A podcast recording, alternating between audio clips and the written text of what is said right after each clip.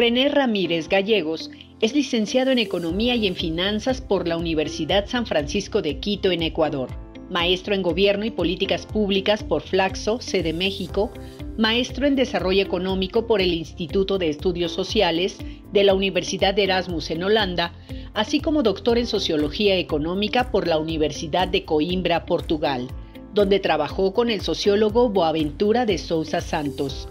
Durante el gobierno de Rafael Correa en Ecuador, Ramírez se desempeñó primero como ministro nacional de Planificación y Desarrollo y posteriormente como ministro de Educación Superior, Ciencia, Tecnología e Innovación. A nivel internacional ha fungido como presidente pro tempore del Consejo de Ciencia, Tecnología e Innovación de la Unión de Naciones Suramericanas, UNASUR y como coordinador temático para la Conferencia Regional de Educación Superior de América Latina y el Caribe de la UNESCO. Es autor de decenas de artículos y libros científicos, director de la revista Ucronía y coeditor del diccionario Alice sobre epistemologías del sur de la Universidad de Coimbra. Actualmente es investigador del Programa Universitario de Estudios sobre Democracia, Justicia y Sociedad de la UNAM. Aquí estamos con René Ramírez. Este, bienvenido, estimado René. Este, ¿Cómo estás? Un gusto, John, estar en tu programa. Qué honor. Al contrario, un gusto tenerte. Pues este, eres colega del, de la UNAM y del Programa Universitario de Estudios en Democracia, Justicia y Sociedad. Es un, honor para nosotros tenerte con, con nosotros. Llegaste hace un, par de años ya a, a México. Eh, este, la mayor parte de tu carrera profesional académica este, fue en Ecuador, aunque estudiaste en, Europa y también estudiaste aquí mismo en México, en la, en la Flaxo, así nos conocimos hace, muchos, muchos años. Este, ¿Cómo te ha tratado México, René? ¿Cuáles han sido tus, reflexiones en estos, años que has estado viviendo aquí, eh, política, cultural, personalmente? Cuéntame un poco. No, bueno, México eh, me cambió la vida personal, individual, ¿no? En términos familiares y obviamente en términos eh, intelectuales y políticos. Como bien conoces, John, yo estudié, bueno, en Flaxo, México, hice una maestría en gobierno y asuntos públicos. Ahí también pude eh, tomar algunas clases en la misma UNAM de oyente con profesores como en su tiempo Bolívar Echeverría, Dussel, ¿no? Que realmente son ah, intelectuales del más alto nivel, no solo de esta época, sino en general de la historia latinoamericana, ¿no?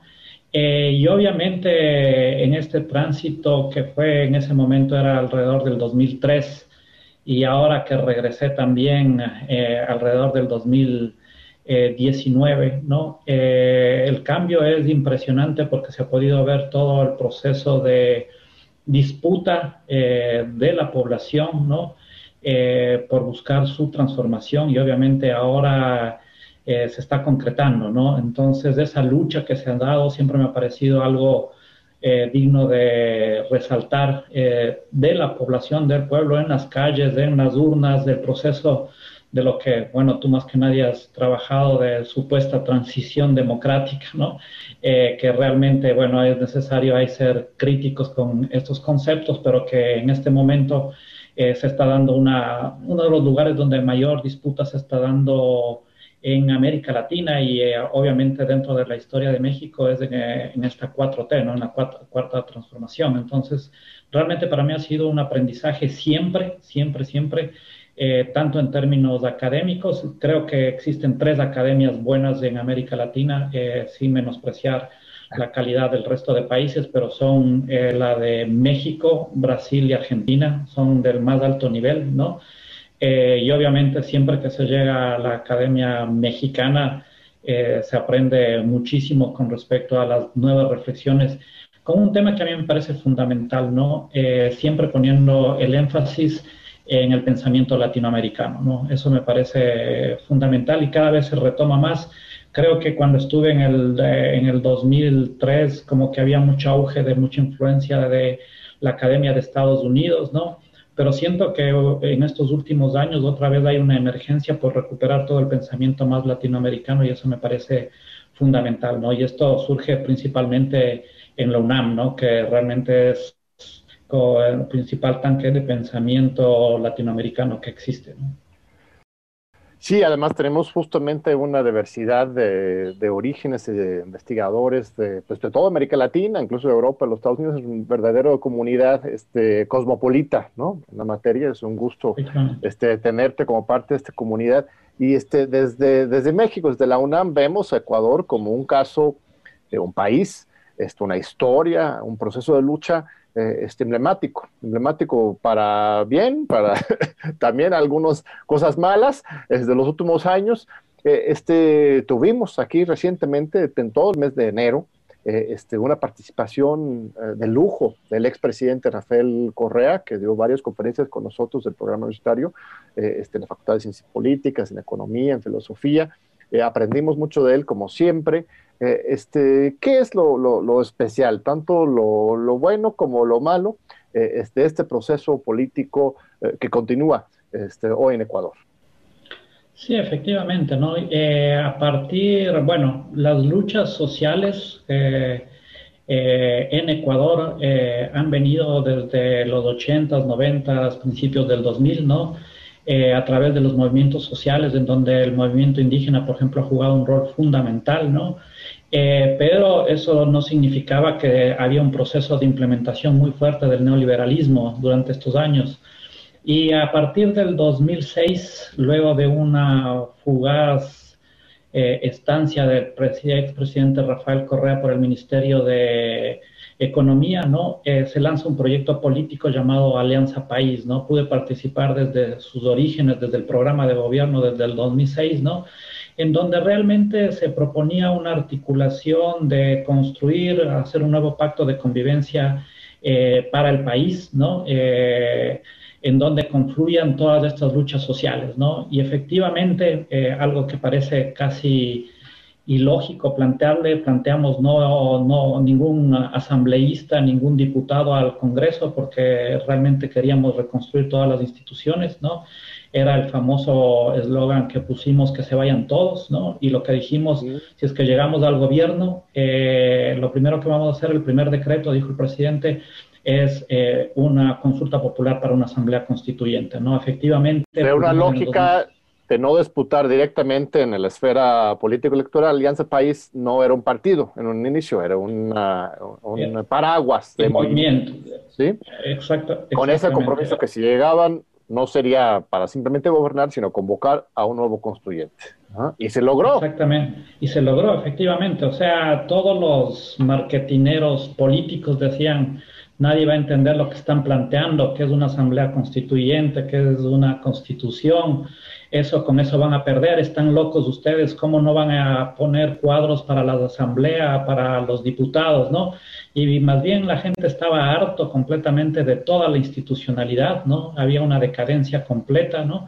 Eh, y entendió completamente, ¿no? Eh, ganamos en el 2006 y lo primero que se hizo, el primer decreto fue una, hacer una consulta para convocar a una asamblea se hizo una asamblea, ¿no? Eh, que yo creo que es un texto de los más bonitos que existe. A ver, nada más un momentito. En 2006 sí ganaron el candidatura presidencial, ¿o no? ¿Qué ganaron? Ganamos el eh, no, ganamos la candidatura. sí lanzaron un candidato.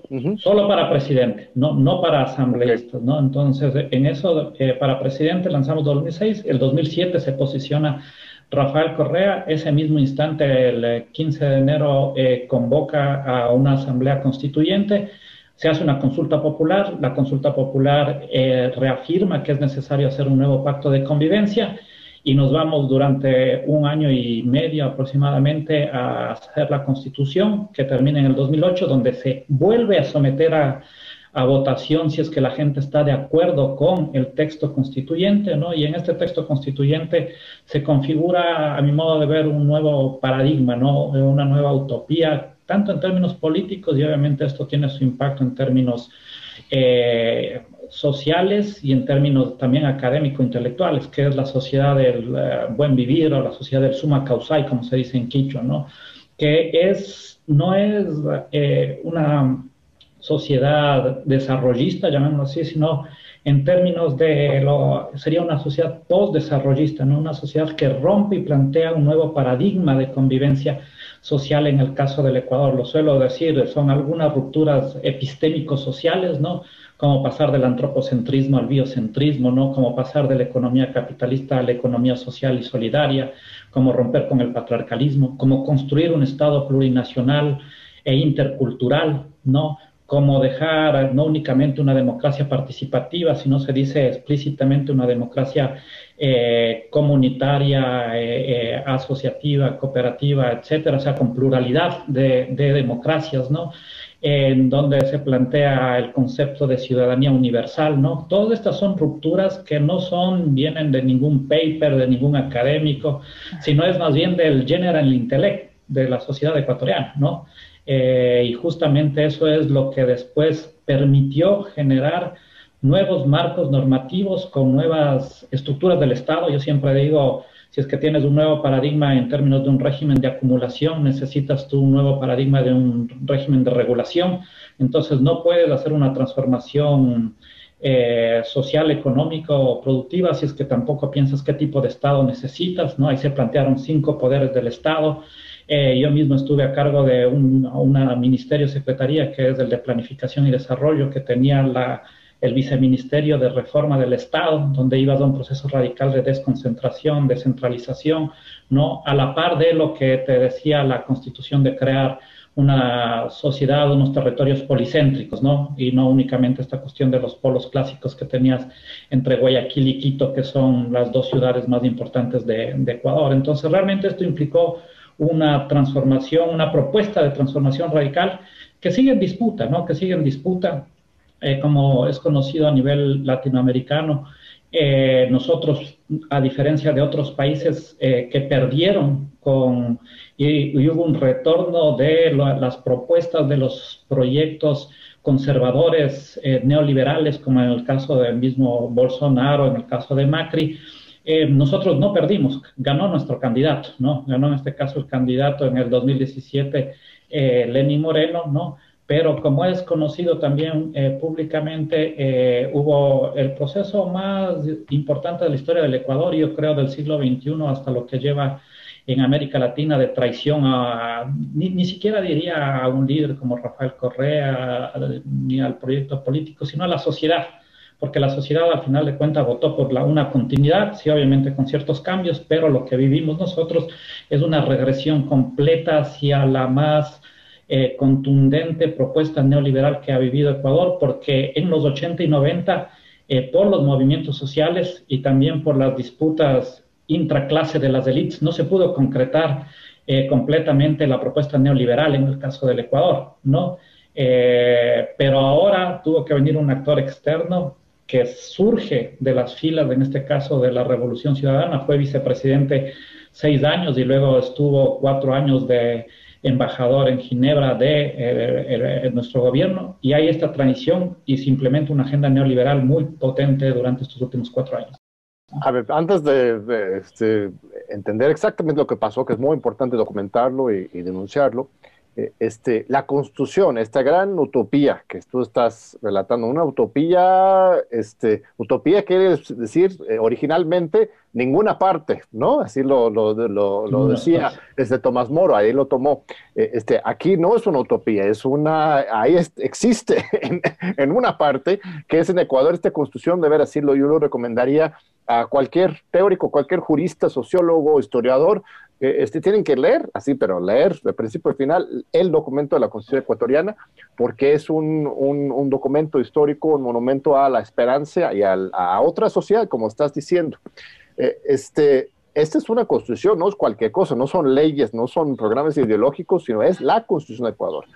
Este, Lenin Moreno reformó la constitución, este, e, cambió esas reglas o no, y si no los cambió, ¿cómo es que pudo hacer esta traición este, si es que se mantiene ese documento, yo te podría dar mis, respuestas eh, o sospechas desde México. También tenemos nosotros una constitución avanzada que ha sido traicionada, pero, pero me interesa mucho entender esa, este, eh, o sea, ¿es, ¿es, porque violó la ley o porque encontró alguna manera de subvertirla? ¿O cómo, fue esa estrategia de, de, traición a nivel político o jurídico? Bueno, eh, en términos, lo que hizo es, yo le llamo eh, lo que está viviendo Ecuador son dictaduras democráticas, ¿no? Eh, lo que hizo es justamente violar eh, los procesos institucionales que están dentro de la Constitución, convocó una consulta popular, ¿no? En este caso sin lo que dice la propia Constitución, que tiene que haber un aval de la Corte Constitucional, se saltó procedimientos, ¿no?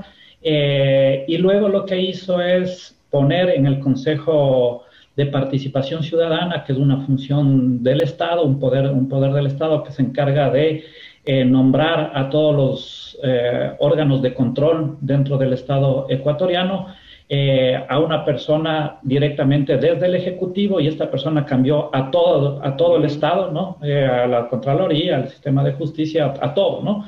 Entonces, en estricto rigor es, es una violación completa a la democracia, ¿no? en donde se concentró poderes todos en el Ejecutivo, ¿no? Y con esto pudo avanzar hacia un proceso de, retorno, de regreso muy fuerte en términos de políticas neoliberales. ¿no? Entonces, eh, con una reforma institucional violando toda la constitución, ¿no? y obviamente esto hizo que la constitución sea muy, muy, muy frágil en este momento eh, creemos que es necesario, eh, que hubo un proceso destituyente, ¿no? que es necesario que tenga, que tiene que haber un proceso reconstituyente, ratificatorio de la Constitución, ¿no? que es un poco lo que también nosotros planteamos ahora que estamos en disputa, ¿no? dado que se violó la Constitución, dado que se, se transgredió las normas, la institucionalidad, es necesario otra vez que la ciudadanía eh, ratifique de, de, alguna forma, hay varios mecanismos, eh, a la Constitución como la Carta Magna de convivencia de la sociedad ecuatoriana. De acuerdo, pero la Constitución ahora, como esté redactada, este, todavía es aliado, pues, de las luchas. O sea, es, un libro abierto para que se vuelva a movilizar a favor de las causas populares. No, no es ya una constitución neoliberal, sigue con ese espíritu de 2016, 2006. completamente, o sea, eh, es una constitución que es un aliado para seguir dando la, la, lucha, completamente eh, imprescindible. Eh, creo que inclusive para nosotros, o sea, yo siempre señalo, es la hoja de ruta que debemos seguir disputando, defendiendo, ¿no? pero que obviamente en este caso ha sido ultrajada, ¿no? ha sido violada sistemáticamente te René, porque vamos a, vamos a un breve, este, una breve pausa y regresamos ahorita hablando con René Ramírez, investigador aquí de la UNAM, experto en Ecuador y en este, muchos otros temas. Ahorita regresamos contigo. Aquí seguimos con el doctor René Ramírez. Muchas gracias por seguir con nosotros. Gracias a ti, René, por compartir esta sabiduría, este conocimiento. Eh, este, en Ecuador hubo una elección ahora, este 7 de febrero, ganó la opción este, correísta eh, este, en primera vuelta.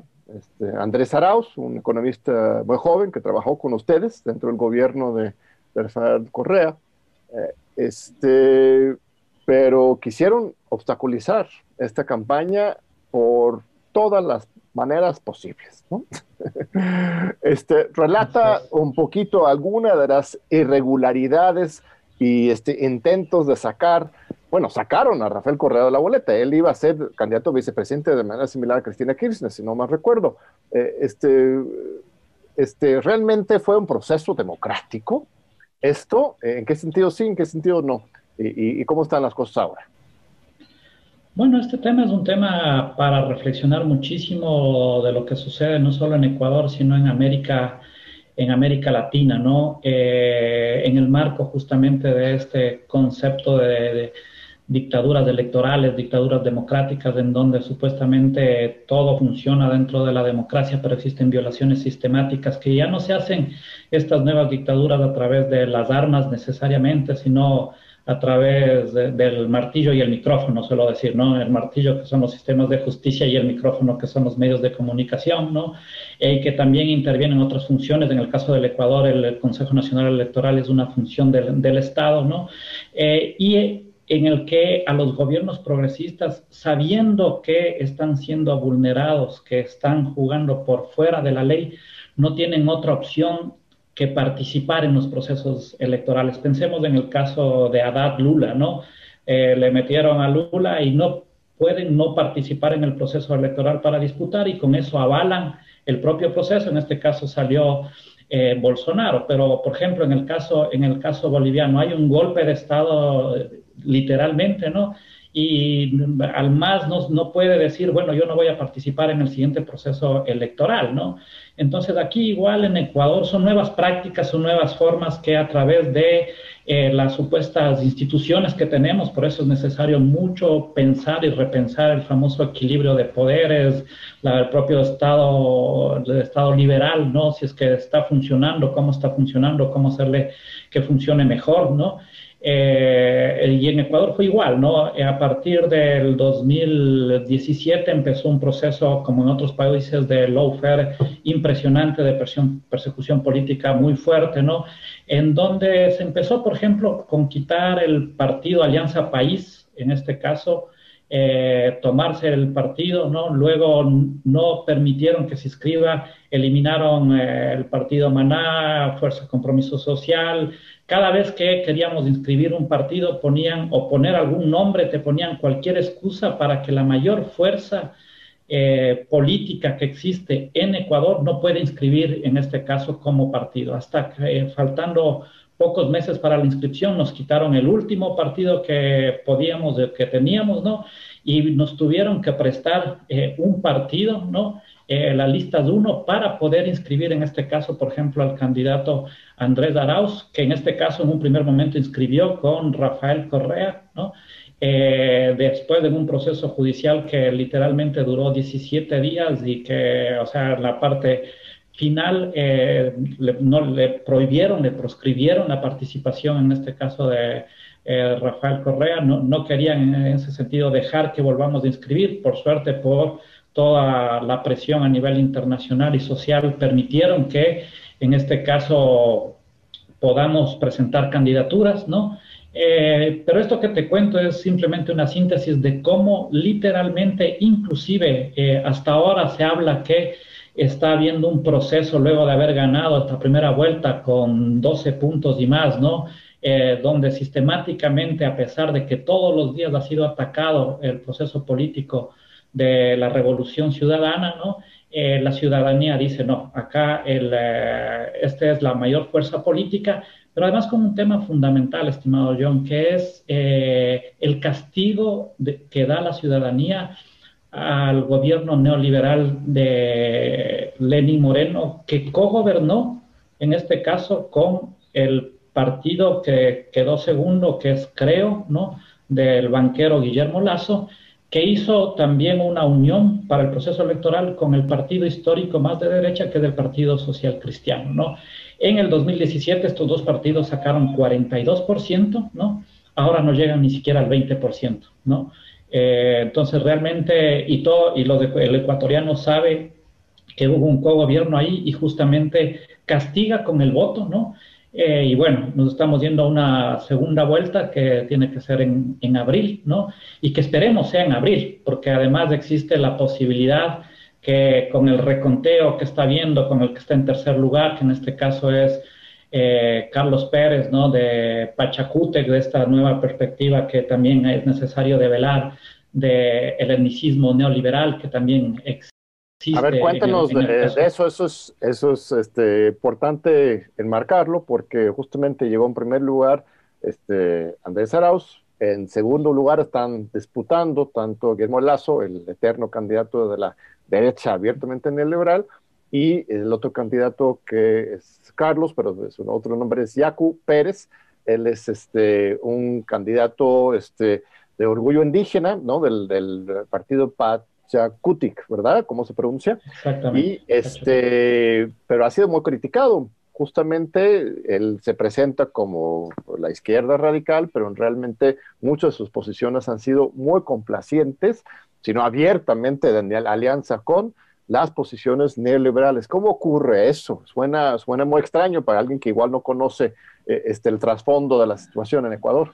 Es muy importante, ¿no? Porque el movimiento indígena siempre ha sido un movimiento de resistencia de izquierda en el caso ecuatoriano, ¿no? el brazo político de la CONAIE, del movimiento indígena, se llama Pachacútec, ¿no? Eh, pero últimamente ha habido un, un, divorcio de Pachacútec el, brazo político, llamamos así, de las bases, de las bases indígenas, ¿no? Entonces, en octubre hubo manifestaciones muy fuertes en Ecuador, justamente por la eliminación del subsidio producto de la firma con el Fondo Monetario Internacional, de la, de la deuda, de los préstamos, etcétera, ¿no? Eh, y justamente ahí eh, se da esta disputa entre las bases y las personas que se encuentran dentro de Pachacútec y que deciden más o menos llegar a un acuerdo con el gobierno, ¿no? Pero si es que uno ve una cuestión que es muy importante saber, ¿no? Porque a veces se cree que todo lo que viene del movimiento indígena es eh, todo homogéneo, con una mirada progresista, y, y, realmente en el caso del Ecuador no necesariamente es así, ¿no? Eh, ha votado sistemáticamente durante estos casi ya cuatro años con las políticas de Lenin Moreno, ¿no? Que todas las políticas son sistemáticamente de despojo, ¿no? De eliminación de derechos, eh, son políticas completamente eh, neoliberales, ¿no? Entonces, ahí, en este mismo momento, existe esta disputa entre los dos frentes, del frente de base más del frente político, ¿no? Y obviamente aquí hay que separar las aguas, ¿no? No hay que ponerles todos en el mismo saco. Eh, las bases, sin lugar a duda, son uh, uh, parte de un proceso político que defiende los derechos, que defiende y reivindica una política mucho más progresiva. Está hasta el punto de decirte, estimado John, que, eh, por ejemplo, Yacu Pérez en el 2017 dijo que es mejor votar por un banquero que votar por el candidato que pone Rafael, Rafael Correa. Y ahora, inclusive en estas últimas conversaciones, eh, han dicho, bueno, eh, eh, resolvamos el problema de segundo y tercer puesto, ¿no? y vamos todos en contra del candidato, en este caso Andrés Arauz. Entonces, no es, no es, realmente una, una izquierda radical, ¿no? Cuyas posiciones terminan este, pues apoyando a, los de la oposición de derecha porque tienen el mismo adversario, sino, sino literalmente es un, grupo político, líderes políticos que han hecho pactos con eh, este, la oligarquía y las políticas neoliberales, o sea, materialmente, no, no es una cuestión de, coincidencia de extremos, sino de, de, alianzas pragmáticas, ¿no? O sea, bueno fuese que sea una postura de izquierda radical, ¿no? que eh, es muy necesario a veces para ayudar a jalar a veces los proyectos eh, progresistas. ¿no? En este caso, Iacu Pérez eh, representa una articulación deliberada con las oligarquías, los grupos de poder económicos que existen, ¿no? sistemáticamente apoyando la política, como te digo, del gobierno más neoliberal que ha tenido el Ecuador en los últimos tres décadas, ¿no? Como es el gobierno de, de Lenín Moreno, ¿no? Y obviamente por eso está en disputa con el otro gran líder que es eh, Leonidas Issa, ¿no? Que eh, él sí busca una defensa de la sociedad ecuatoriana, ¿no? De los derechos. Entonces, aquí no hay que perderse mucho, ¿no? De hecho, su primera vicepresidenta que pone Yacu Pérez, es una mujer de Guayaquil que pertenece a la, a la oligarquía ecuatoriana, ¿no? Entonces hay ahí el pacto que ya queda muy claro. Después hubo un divorcio, eh, tuvo que renunciar la vicepresidenta, pero se muestra claramente la intención por, por, por dónde va, ¿no? Sí, es muy importante lo que, lo que señalas, porque este, luego hay confusión internacional sobre las coordenadas, este, en cada, cada país se configura de manera distinta. Este, otro tema, estimado René, es el de los medios de comunicación. Yo le he escuchado al doctor Rafael Correa, expresidente de Ecuador, hablar de manera muy contundente y muy claro sobre ese tema de los medios. No cualquier líder eh, este, se atreve a hablar tan claramente a favor de la libertad de expresión, pero en contra de estos medios corporativos que sirven a intereses específicos. Eh, en, Ecuador la situación es, mejor, es peor, es similar a lo que estamos en México, por ejemplo, que hay una situación similar de conflicto entre un presidente de izquierda y medios, pues muchos este, de derecha. Bueno, eh, yo creo que es un problema regional y mundial, ¿no? Pero sobre todo de América Latina, eh, la relación y el impacto que está teniendo y el rol que está jugando los medios de comunicación en nuestras democracias, ¿no? Eh, es un rol completamente perverso que asedia a la democracia, que está generando problemas en la discusión de la esfera pública sobre los asuntos públicos, ¿no? Eh, suelo decir que eh, a más de estar asediada la democracia en su componente representativo, en su componente liberal, ¿no? Los medios de comunicación también asedian al componente deliberativo de la democracia, ¿no? Por eso lo que queda realmente del componente participativo de la democracia que se da más bien en la esfera de las calles muchas de las veces, ¿no? Es una articulación en la cual los medios de comunicación eh, directamente representan intereses de grandes grupos económicos. En Ecuador es eh, así de directo, están ligados a la banca, ¿no? Eh, a los grandes grupos económicos del país y obviamente no existe imparcialidad, sino lo que hacen es defender los intereses corporativos de estos grandes grupos económicos, ¿no?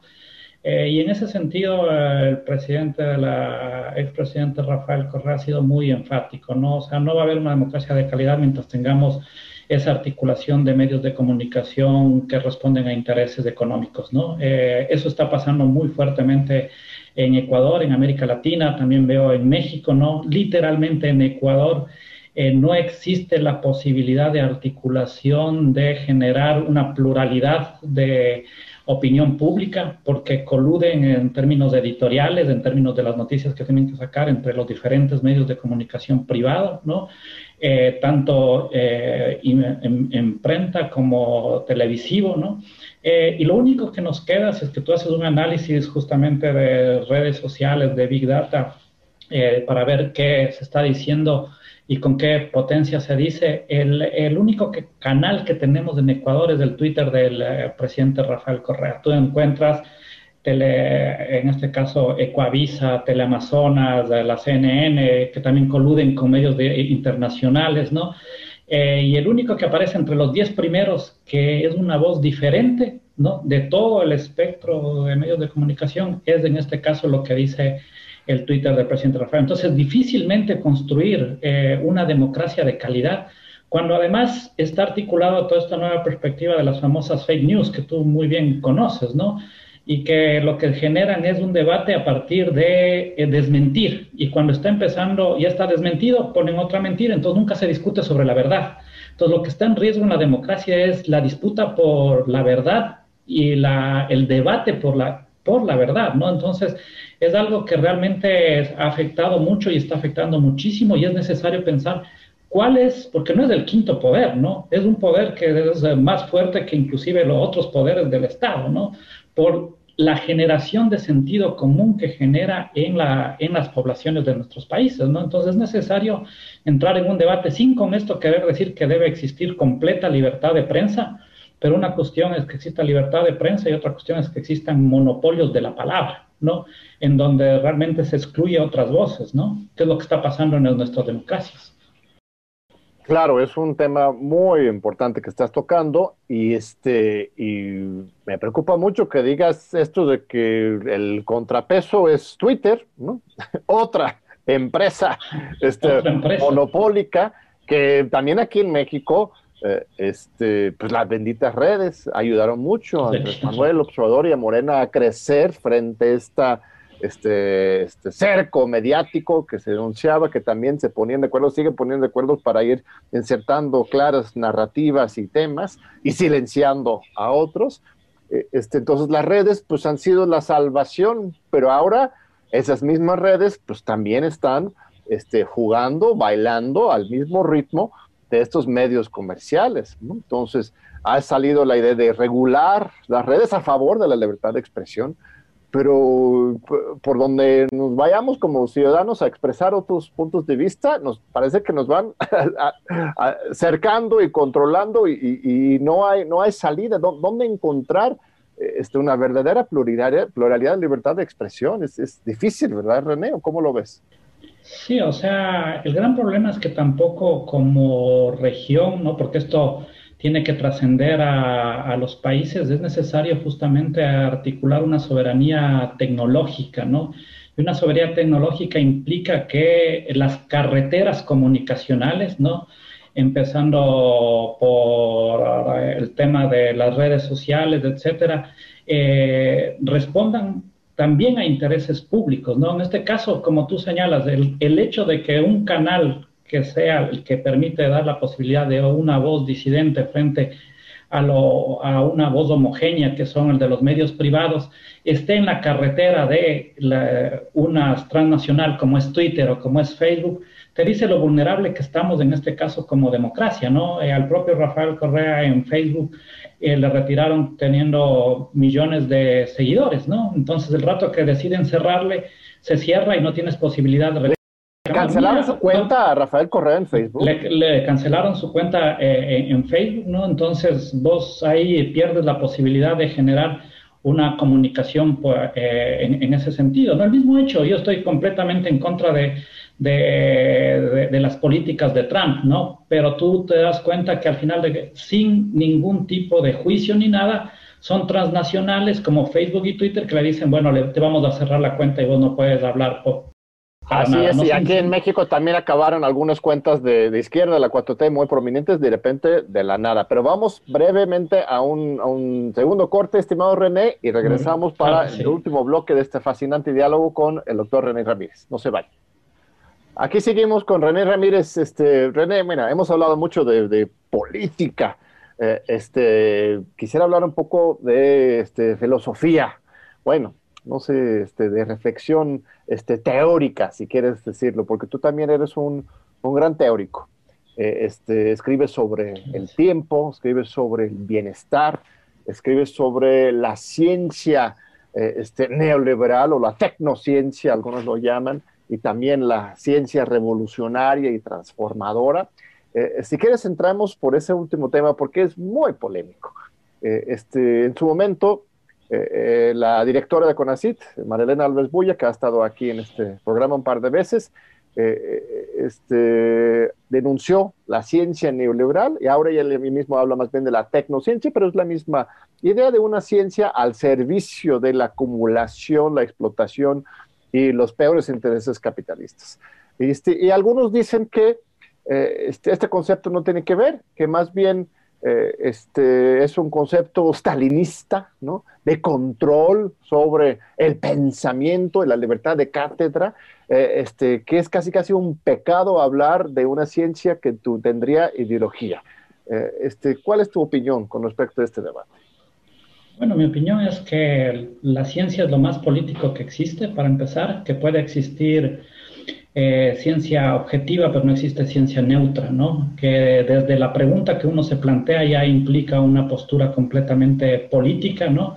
Y obviamente en el cómo respondes también, ¿no? Claramente lo que vive el mundo, ¿no? Eh, es este, dentro de esta crisis de civilización es una crisis del gobierno de los conocimientos, ¿no? Es lo que se suele decir eh, dentro de la literatura la tragedia de los anticomunes, ¿no? Esta, esta perspectiva de que esta ciencia para la acumulación, este hiperpatentamiento, esta hipermercantilización de la ciencia, lo que lleva a su vez es a un subuso en términos de producción, distribución y apropiación de esa ciencia en términos sociales, ¿no? Si es que existe algo que es una problemática social pero que no tiene lucro, difícilmente se eh, hará, ¿no? Entonces, eh, justamente lo que es necesario buscar es otro gobierno de los conocimientos, ¿no? Yo suelo decir que a veces, muchas veces, la izquierda ha dado un potente debate con respecto a la reivindicación de una universidad pública, gratuita y de calidad, ¿no? Pero si es que uno no da el mismo debate en el ámbito de la producción, generación, distribución y apropiación de los conocimientos y sigue siendo eh, netamente mercantil, ¿no? Eh, estos conocimientos, lo que va a haber es lo que yo le llamo un extractivismo infocognitivo, ¿no?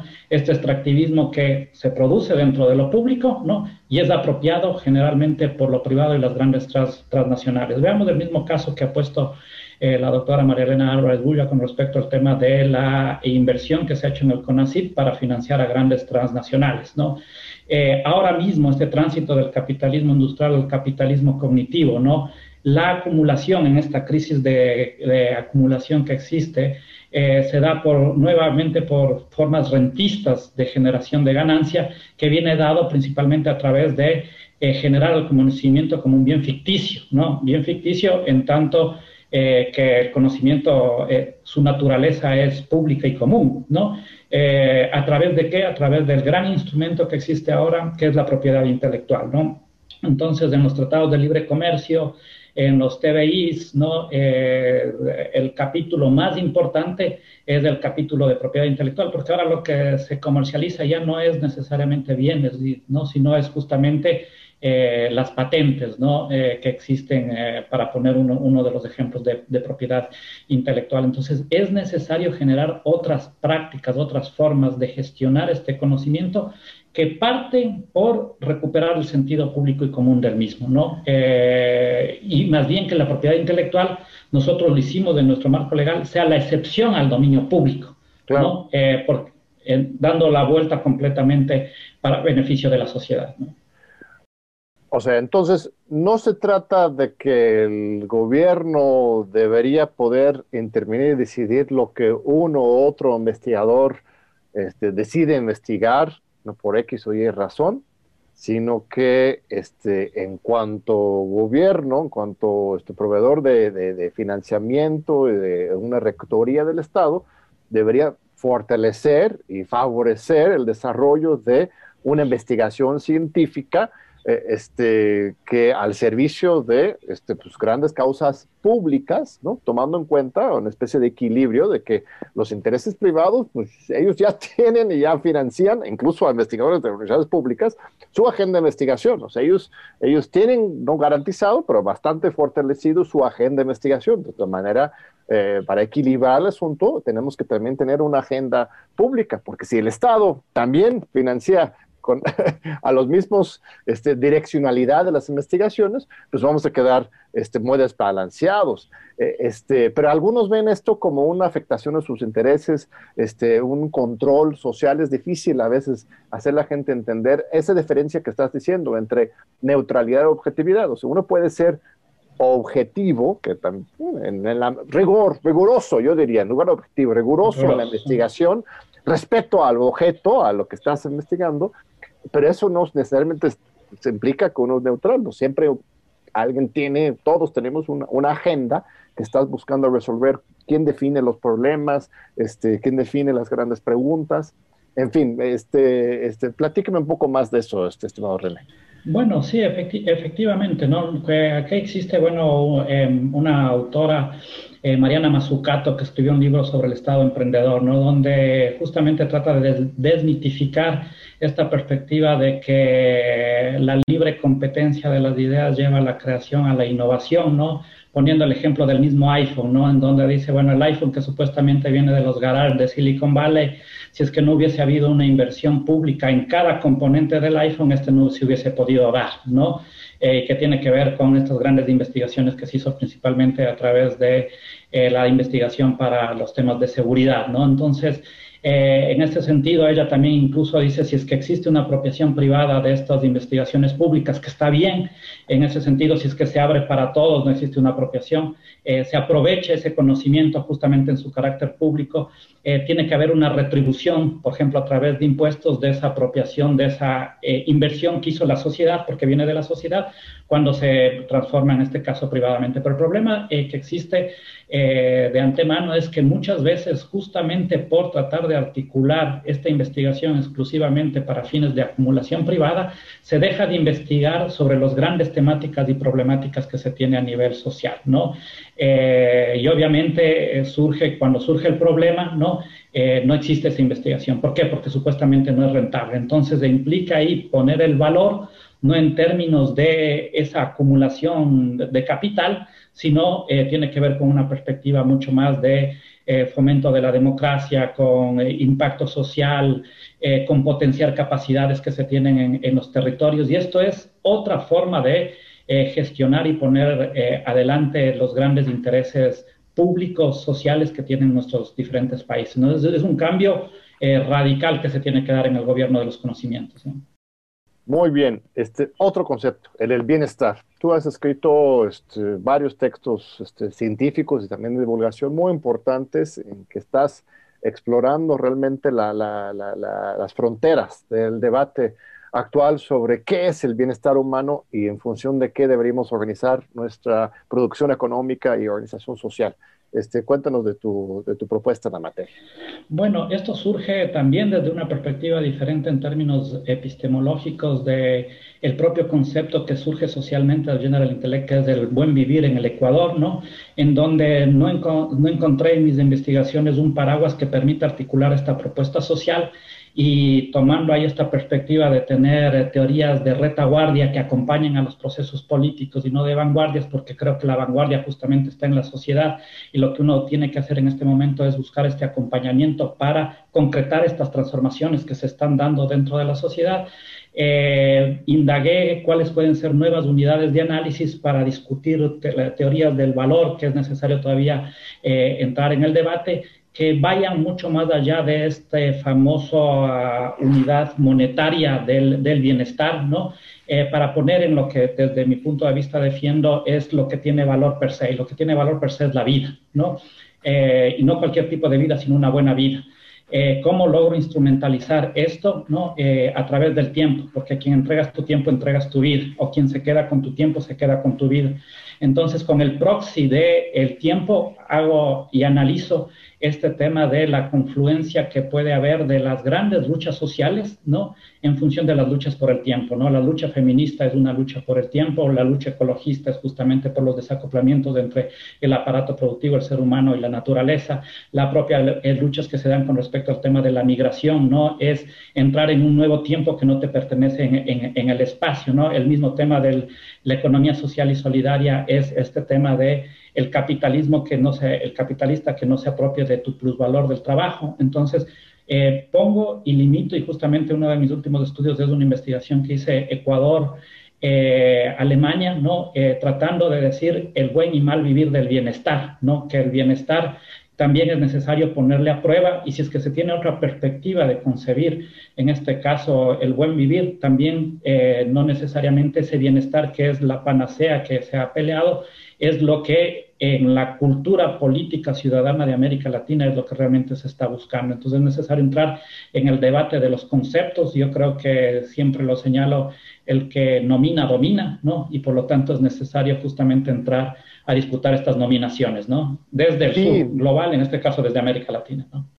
Muy importante porque si todo el esquema para el desarrollo está articulado en función de eh, de que el norte es, al final cuenta, es el objetivo, ¿no? Porque tener el propio entorno bruto más grande, más este, dinero por habitante, eh, este, pero cuando escarbas realmente en cómo vive la gente allá, pues sí, hay gente que tiene un buen vivir, ¿no? Alemania en particular tiene unas vacaciones espectaculares, ¿no? Obreros tienen, este, si tienes un trabajo formal, dos hasta dos meses y medio de vacaciones al año para estar con la familia, conocer el mundo, leer, ser creativo, este, aunque también en esos países del norte en los Estados Unidos, por ejemplo, hay, vastas cantidades de personas que, eh, este, pues literalmente sí, no tienen tiempo, están endeudados con dos o tres empleos, eh, este, tienen que pagar sus seguros médicos, eh, este, no hay atención para sus niños, este, no tienen para pagar la guardería, este, los de tercera edad estar en asilos o abandonados. Este, entonces, si realmente tomamos esa mirada más, más objetiva, ahora sí, nos vamos a dar cuenta que incluso en América Latina esto, nosotros podríamos ser el ejemplo, no, no, eh, o sea, la enorme pobreza, no para justificar la pobreza, pero valorar, ¿no? Espacios de convivencia, de buen vivir aquí desde América Latina para defenderlos y este, articularlos, ¿no? O sea, vivimos mejor en el sur que en el norte en, en, algunos aspectos, ¿verdad, René? Eh, efectivamente, ¿no? Esto no es para nada, como señalas, para eh, reivindicar la pobreza ni nada por el estilo, ¿no? Eh, todo lo contrario es saber, obviamente se necesita la, la, garantía de las necesidades básicas, ¿no? Pero estamos hablando de diferentes valores o estilos de vida que se valoran en el sur que no necesariamente se valoran en, en, el norte, ¿no? El mismo tema que ahora carcome eh, al mundo es la enfermedad de la soledad, ¿no? Y claramente, justamente ahora estamos haciendo una investigación eh, en, México, ¿no? Donde se comprueba eh, este tema de que todo lo que contrario que se, que se suele decir, señalar, eh, vivimos en compañía, eh, en América Latina, en México específicamente, cuando en otros eh, hemisferios, en el otro hemisferio se vive justamente una soledad involuntaria, ¿no? Eh, que tiene un impacto con respecto a la subjetividad y a la misma sociedad. En el estudio, por ejemplo, con respecto a Alemania, a diferencia de lo que pasa en algunos países de América Latina, habrá que extender la muestra, etcétera, a mayor nivel de socioeconómico, tú dedicas más tiempo a la buena vida o al tiempo relacional, ¿no? En el caso de Alemania, los más ricos que no necesitarían trabajar más porque son los más ricos del mundo, eh, siguen dedicando menos tiempo al tiempo relacional, pudiendo no dedicarlo, ¿no? Entonces son valores completamente diferentes y es necesario empezar a disputar justamente ese sentido de ese valor que es diferente, ¿no? Eh, con respecto al norte, con respecto al sur. El mismo tema ambiental, ¿no? Es un tema fundamental dentro de este, dentro de este debate y que es necesario empezarle a poner mucha atención, ¿no? Muchas gracias también, René. Me están informando que se nos acabó esta fascinante entrevista. Vamos a tener que volver a vernos. Invitamos al público también a acompañarnos en el programa universitario de estudios de democracia y justicia social, nuestros múltiples proyectos donde trabaja, este, apoya este, René en todo el gran equipo que tenemos, el Tlatelolco Lab que acabamos de inaugurar sobre la democracia digital. Estamos haciendo encuestas muy innovadoras sobre cultura política. Este, vamos a seguir dando a conocer estos proyectos aquí mismo en TV UNAM y en nuestro sitio web, en nuestras redes. Así que este, siguen con nosotros y a los televidentes les esperamos en ocho días aquí de nuevo en Diálogo por la Democracia de TV UNAM.